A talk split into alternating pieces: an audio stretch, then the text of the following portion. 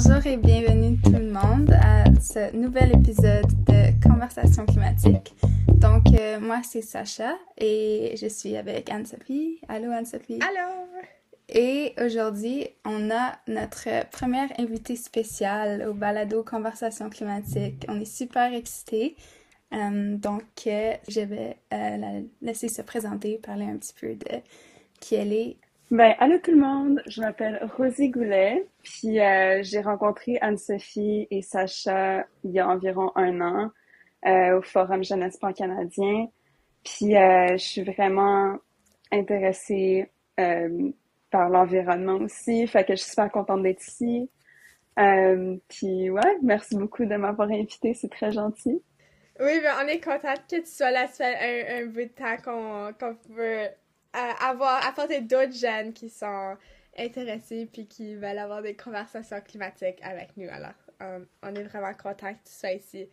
Euh, est-ce que tu voudrais nous parler un peu comme de ton engagement jusqu'à date comme et de tes intérêts comme par rapport à l'environnement? Euh, oui, oui, avec plaisir. Fait que moi, j'ai commencé à m'intéresser dans le changement climatique juste en lisant les nouvelles comme il y a une couple d'années. Moi, je viens de l'Alberta. Puis, euh, ben, l'Alberta, évidemment, grand producteur de pétrole, etc., etc. Fait que mm-hmm. euh, c'est sûr qu'il y avait beaucoup de nouvelles liées à ce sujet-là. Donc, c'est pour ça que je me suis intéressée plus.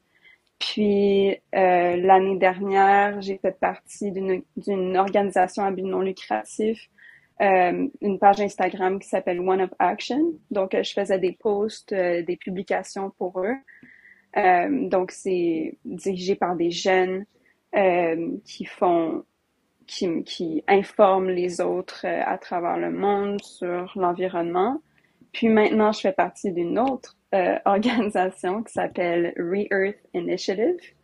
Donc, cette organisation-là, c'est aussi le même genre, c'est genre d'informer les gens, c'est aussi dirigé par des jeunes, on a tous moins de 30 ans, puis euh, c'est international aussi. Donc, euh, j'ai rencontré plein de jeunes qui ont les mêmes intérêts que moi à travers le monde.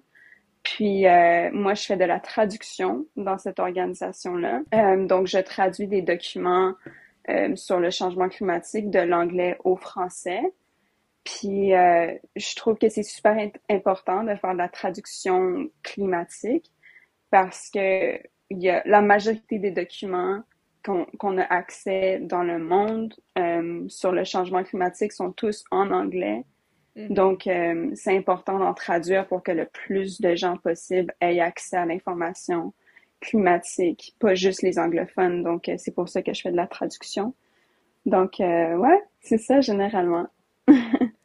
Super. Ouais, ben c'est ça, c'est tellement vrai que il a beaucoup moins de ressources en français juste en général, mais surtout pour un sujet comme l'environnement, parce que si tu cherches des, des balados, c'est un peu pour ça que ma Sacha voulait commencer ça. Mm-hmm. Euh, oui. et surtout accessible pour les jeunes.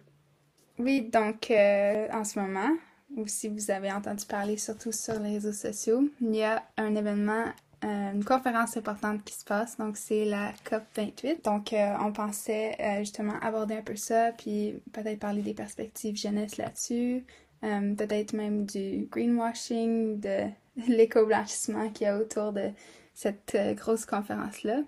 Ensuite, on pensait discuter un petit peu de l'éco-anxiété. Donc, je pense que c'est un sujet qui est revenu assez souvent dans, je pense, pas mal tous nos épisodes à date, mais justement, ça veut dire, ça démontre que c'est extrêmement important pour, euh, nous les jeunes, puis ça. Donc, on va justement, encore une fois, peut-être euh, aborder certaines stratégies, tout ça, surtout dans le cadre, de, d'une grande conférence mondiale, qu'on voit, plus de contenu climatique euh, sur les réseaux sociaux, tout ça. Donc, oui. Ben, c'est ça. Alors, est-ce que, comme, qu'est-ce que vous avez entendu jusqu'à date de COP 28? Puis qu'est-ce que vous en pensez? Euh, ben moi, je peux, je peux dire que ben, la COP28 a commencé le 30 novembre. Puis ça dure environ deux semaines. Puis mm-hmm. cette année, c'est à Dubaï. Puis je trouve ça un peu ironique que ce soit à Dubaï parce que c'est un des pays les plus producteurs de pétrole. Donc, euh, il y a beaucoup d'articles là-dessus qui se disent, ouais, c'est un peu bizarre que, c'est un peu bizarre que ce soit là-bas parce que ils sont tellement des grands producteurs de gaz, d'huile, de pétrole. Donc, je sais pas qu'est-ce que vous, vous, je sais pas si vous aviez entendu parler de ça, mais Mhm. Ouais, je pense, je pense même que dans notre premier épisode d'introduction, on avait mentionné que, comme je pense, le leader principal à la COP28, c'était Mhm. comme un dirigeant d'une grosse compagnie pétrolière ou quelque chose comme ça. So, Ouais. on avait des doutes, mais là qu'on est rendu là, c'est le moment de l'année où ça se passe. C'est vraiment comme... Ouais, je, je sais pas comment ça va se dérouler avec, euh, avec Ouais. euh, quelqu'un comme Mhm. ça en charge. Comme j'ai exploré un peu comme ils ont un site web comme pour chaque puis j'ai écouté comme une partie de son discours euh, d'ouverture, puis tu sais ça ça sonne vraiment impressionnant comme mais ils utilisent des gros mots puis ils disent euh, tu sais chacun d'entre nous on a euh, une raison pour qu'on est ici aujourd'hui, c'est pas et puis on a c'est vraiment notre devoir, notre préoccupation euh, de faire quelque chose euh, pour le climat. Il avait même des leaked documents qui parlaient qui le, le président, je pense, de la COP28 qui parlait hum, qu'il allait pousser des accords euh, pour les entreprises pétrolières. Alors j'étais un peu Mhm. ben choquée comme OK, c'est quoi c'est comme si ça a vraiment été infiltré par les compagnies pétrolières. Euh, mon côté qui a beaucoup d'optimisme était comme quoi si c'est ce leader qui va vraiment changer son opinion puis ça pourrait être vraiment bon pour le COP28? On va voir. Euh, c'est qu'est-ce que qu'est-ce qui est arrivé? C'est ça. Comme COP ça a commencé vraiment euh, positif comme il y a toujours eu beaucoup des COP qui sont plus productifs que d'autres euh, qui ont passé des gros accords euh, mais ce sera vraiment à voir si celui-ci qui est vraiment euh, une année cruciale pour les accords et des changements qui sont tellement nécessaires aujourd'hui. Ouais, je Mhm. pense que j'avais vu que euh, un des objectifs principaux de cette COP 28, c'était de comme un petit peu faire un bilan du progrès climatique qui avait été fait depuis l'accord de Paris en 2015. Donc, ça, dans le fond, c'est quand les pays se sont mis d'accord pour euh, garder l'augmentation de la température globale euh, au- en dessous de 1,5 degré Celsius. Parce que sinon, si ça allait au-dessus de ça, ça allait créer une grande accélération de, du réchauffement climatique, donc des catastrophes euh, ou des désastres environnementaux, tout ça. Euh, donc, euh, on va voir si euh, ils vont être capables de faire ça. Mais oui, il y avait aussi comme, comme vous avez mentionné, comme des enjeux clés comme la, le rôle ou la réduction des énergies fossiles, parce que justement, c'est ça qui contribue énormément au réchauffement climatique présentement, euh, mais aussi la, la transition vers les énergies renouvelables. Euh, puis je trouve que, je pense que j'avais vu dernièrement que quelqu'un qui avait mentionné comme qu'il faut plus parler de comme, oui, la réduction des émissions, mais aussi comme l'arrêt comme complète des émissions comme qui viennent des énergies fossiles puis tout ça. Puis euh, je pense que euh, une autre affaire importante, c'était le financement de des énergies renouvelables, surtout quand on regarde comme les pays développés comparés aux pays en voie de développement. Donc, euh, il y avait, je pense à la COP27 de l'année passée, il y avait le Fonds des pertes et dommages qui avait été créé, donc pour permettre aux pays plus riches de comme, venir en aide comme financièrement aux pays en développement. Euh, parce que eux, ils font plus face aux effets des changements climatiques. Donc, euh, je pense d'ailleurs cette année à la COP 28, euh, le Canada a dit qu'elle allait investir 16 millions de dollars à ce fonds de pertes et dommages, donc pour aider les pays pauvres. Donc, jusqu'à date, depuis le début, ça fait juste quelques jours que la COP est commencée, mais euh, ouais, le Canada s'est engagé au moins un point positif. Donc, euh, Mhm. c'est, c'est un bon signe, c'est un bon signe. On va voir dans les prochains jours, euh, Mhm. ouais, si plus d'engagements qui vont être faits. Ouais, parce que l'année passée, je sais que la COP27 est comme reconnue pour être une COP flop, qu'on appelle, Mhm. comme une... Mhm. Une Ah, cote qui a pas terme. Non, mais c'est comme un terme qui est comme... Il y a des activistes qui ont utilisé parce que ça l'a pas vraiment mené à nulle part. Comme la conférence a Mhm. pas, genre, aidé Mhm. quoi que ce soit. Puis je trouve que c'est ça qui est plate des fois, c'est comme la COP, c'est... COP signifie en passant Conference of the Parties. Fait que c'est genre une conférence de tous les partis de partout sur la planète. Puis c'est ça l'année passée, comme au lieu d'être un événement comme qui contribue à l'activisme climatique, des fois, pas tout le temps, mais des fois c'est un événement qui va juste décourager les activistes parce que il y a rien qui se passe puis on réalise genre man les leaders ils font absolument rien ou tu sais comme etc. Oui. Fait que euh, l'année passée c'était ça, mais j'espère que cette année il y aura euh, un peu plus de progrès. C'est ça déjà comme Sacha disait la, la première journée, ils ont comme réussi à s'arranger un petit peu pour quelque chose pour euh, financer les pays vulnérables. Donc, euh, ça regarde bien pour, euh, pour l'instant, mais on va voir pour les prochaines deux semaines qu'est-ce qui se passe. Oui, c'est ça. justement, j'avais vu sur The Guardian une nouvelle que c'était au UK, il y avait des activistes. C'est une des plus grandes comme rencontre d'activistes qui se sont mis pour bloquer euh, comme un port pétrolier. Alors, ils sont tous rendus comme un kayak ou bateau pour bloquer ce port pendant plus de 24 heures. Puis, euh, il avait un, un plus vieux bonhomme qui était là puis qui s'est fait arrêter parce qu'ils ont resté comme plus longtemps que l'accord qui avait été entendu. Euh, mais dans son il, a parlé puis il disait je fais ça comme pour mes mes petits enfants puis tu sais si moi je peux pas le faire comme qui d'autre va le faire puis si les gouvernements écoutent nous écoutent pas en ce qu'on veut euh, il va falloir qu'on passe à comme civil disobedience c'est vrai comme surtout qu'on voit avec les cops qu'il y a pas grand chose qui se passe quand il y a tellement de gens qui poussent Mm-hmm. Pour des changements. Comme, à un Mhm. point, les gens vont sur- probablement arrêter de, de se fier là-dessus, dessus des rencontres comme cas pour espérer qu'il y a des changements. Si on peut pas manifester, c'est comme comment est-ce que les gens vont pouvoir, démontrer comme qu'ils sont pas satisfaits avec ce que le gouvernement fait et tout ça, ou les compagnies. J'espère que pour le futur, on va être capable de, ouais, de garder ces droits-là partout dans le monde.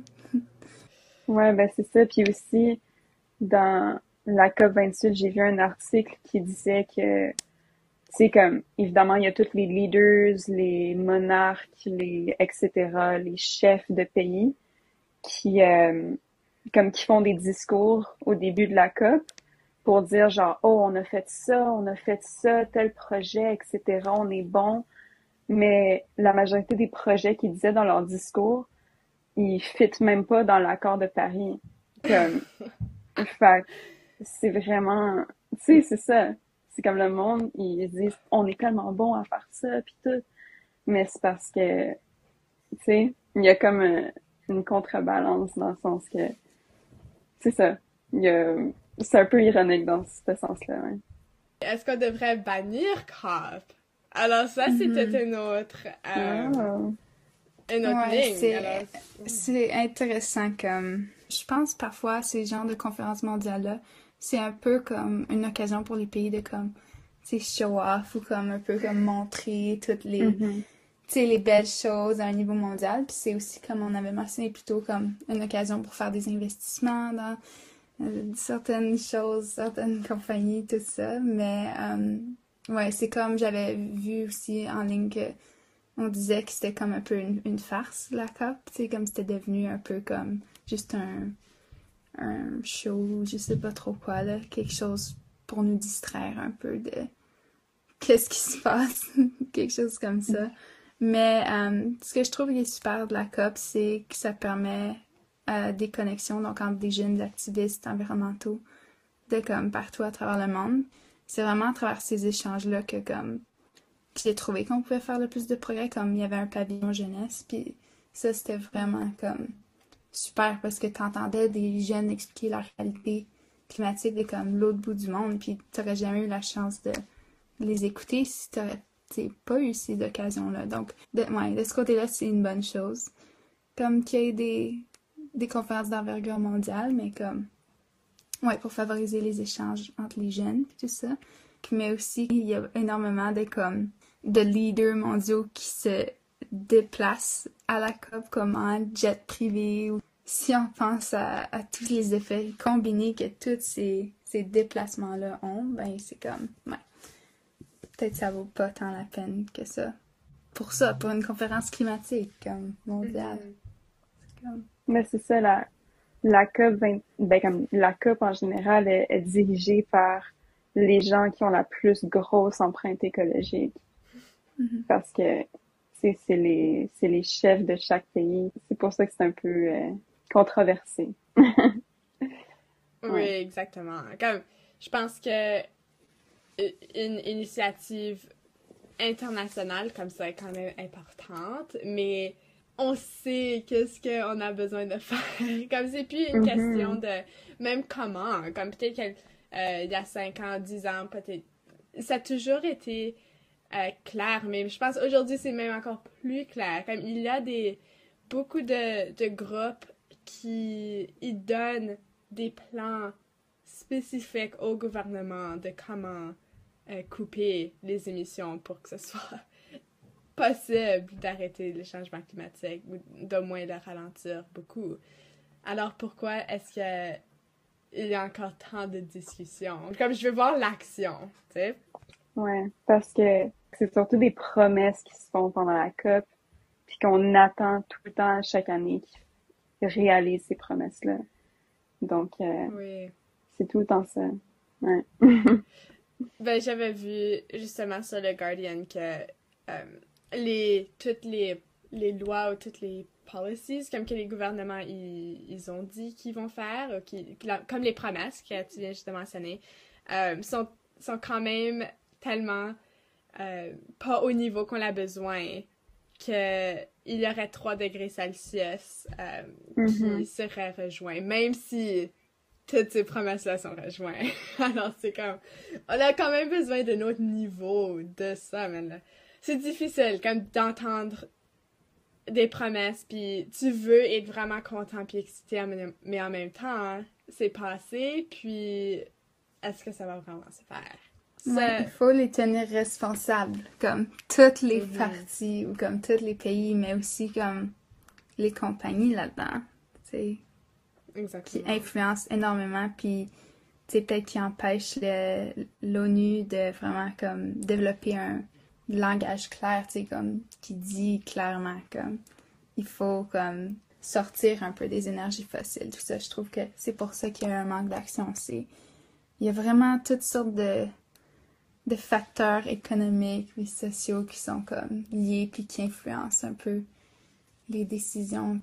J'apprends justement que, comme les grandes entreprises multinationales, ils ont tellement de pouvoir dessus les États parce que ils apportent du revenu euh, pour le PIB des, des, pays, qui est comme le taux, le taux total d'argent qui rentre euh, dans le pays. Euh, mais le problème, c'est que les pays deviennent dépendants de ces entreprises, puis à un point, même s'ils sont tirés pour l'environnement, les, les pays, ils sont un peu dépendants pour avoir ce revenu. Alors, si le peuple dit, OK, on veut vraiment que vous arrêtiez cette compagnie de, d'extraire des mines, par exemple. Le pays veut répondre, comme le gouvernement il veut répondre au peuple, parce que c'est ça comme son devoir. Mais il y a tellement de conséquences, parce que si ils arrêtent cette compagnie de produire, euh, ça peut aussi montrer à toutes les autres entreprises qui voudraient s'installer pour faire des choses que ce n'est pas nécessairement comme un, environnement assez assez stable comme politiquement pour leur entreprise. Alors c'est tout l'État un peu comme pris dans deux dans deux zones. Alors je pense que c'est ça qui, qui rend tellement de comme cette stagnation dans les politiques environnementales. Comme je viens juste de voir comme il y a aussi apparemment certaines compagnies comme qui veulent encourager les pays à justement comme sortir des énergies fossiles dont euh, Nestlé et euh, Volvo. Donc, ça m'a vraiment surpris, mais euh, oui. ouais, il y a environ 100, ben, il y a 131 compagnies qui ont écrit une lettre qui encourage tous, les, tous les gens qui participent à la COP, les pays, les partis, de, ouais, de sortir des énergies fossiles par au moins, tu sais, 2040. Ça, c'est comme... Mhm. C'est c'est surprenant. C'est surtout Nestlé qui contribue énormément, à la pollution de plastique, puis tout ça. Puis, évidemment, pour faire l'industrie plastique, ils ont besoin des énergies fossiles. Donc, c'est juste... Ouais, c'est juste surprenant. Comme, est-ce que c'est pour faire bonne figure, comme bien paraître qu'ils font ça, ces compagnies-là, ou est-ce que c'est vraiment parce que bon, ils veulent réellement, comme, bien faire? Ce qui, ce qui, ouais, j'ai toujours un petit doute maintenant, comme, quand je vois des Mhm. compagnies faire ça, je suis comme, c'est l'éco-blanchiment, comme du greenwashing, Mhm. ou est-ce que c'est vraiment, comme, leur ambition? Ben, je pense que moi, je crois que les gens, ils ont des. Ils auraient des bonnes intentions, mais c'est que il y a d'autres. Ils ont des priorités qui sont. qui a pas comme l'environnement, right? Comme c'est toujours les profits. Puis pour ça, ça demande malheureusement toujours euh, ne pas prioriser l'environnement. Moi, ça me fait sentir frustrée, anxieux. ça peut nous lier à notre prochain point. Comment est-ce que vous vous sentez? Puis aussi, je pense comme Rosie, pour toi, c'est un peu. Tu t'es commencé à être intéressée euh, dans l'environnement par les nouvelles. Est-ce que c'est surtout peut-être d'une place comme d'anxiété que ça t'a surtout pris ou si tu veux nous expliquer un peu ça? Euh, je sais pas. Ben, oui, comme j'ai de l'éco-anxiété, comme Mhm. évidemment, je pense que n'importe quelle personne qui, qui trouve que l'environnement est important a de l'éco-anxiété. Euh, puis, pour donner une petite description, comme, juste pour mettre du contexte, l'éco-anxiété, c'est comme, c'est un, stress ou comme une panique, un état de mal-être, genre comme face au changement climatique, comme en réponse au, à voir justement des nouvelles comme ça. Fait que je pense que oui, euh, en ayant lu de plus en plus de, de nouvelles sur euh, tout ce qui se passe dans le monde, tout ce qui se passe dans ma province, en Alberta, le pétrole qui augmente, qui augmente la richesse.